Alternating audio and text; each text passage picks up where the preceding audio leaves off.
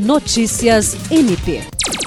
O cantor acriano Gustavo Matias venceu uma batalha musical nesta terça-feira e avançou para mais uma fase do programa The Voice Brasil, exibido pela Rede Globo. O jovem é professor no Conservatório de Música do Juruá, que faz parte do projeto Musicalizando Pessoas com Amor e Carinho do Ministério Público do Estado do Acre e em parceria com o Exército Brasileiro e o Poder Judiciário. Gustavo interpretou a música The Prayer com a participação de Maria Bravo a canção é originalmente gravada pela cantora canadense Celine Dion em dueto com o tenor italiano Andrea Bocelli e escrita por David Foster, Carl Bayer Sager, Albert Testa e Tony Hennes.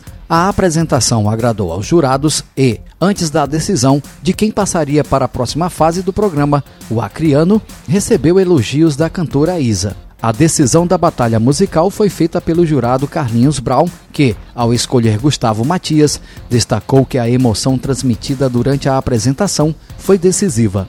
Jean Oliveira, para a Agência de Notícias do Ministério Público do Estado do Acre.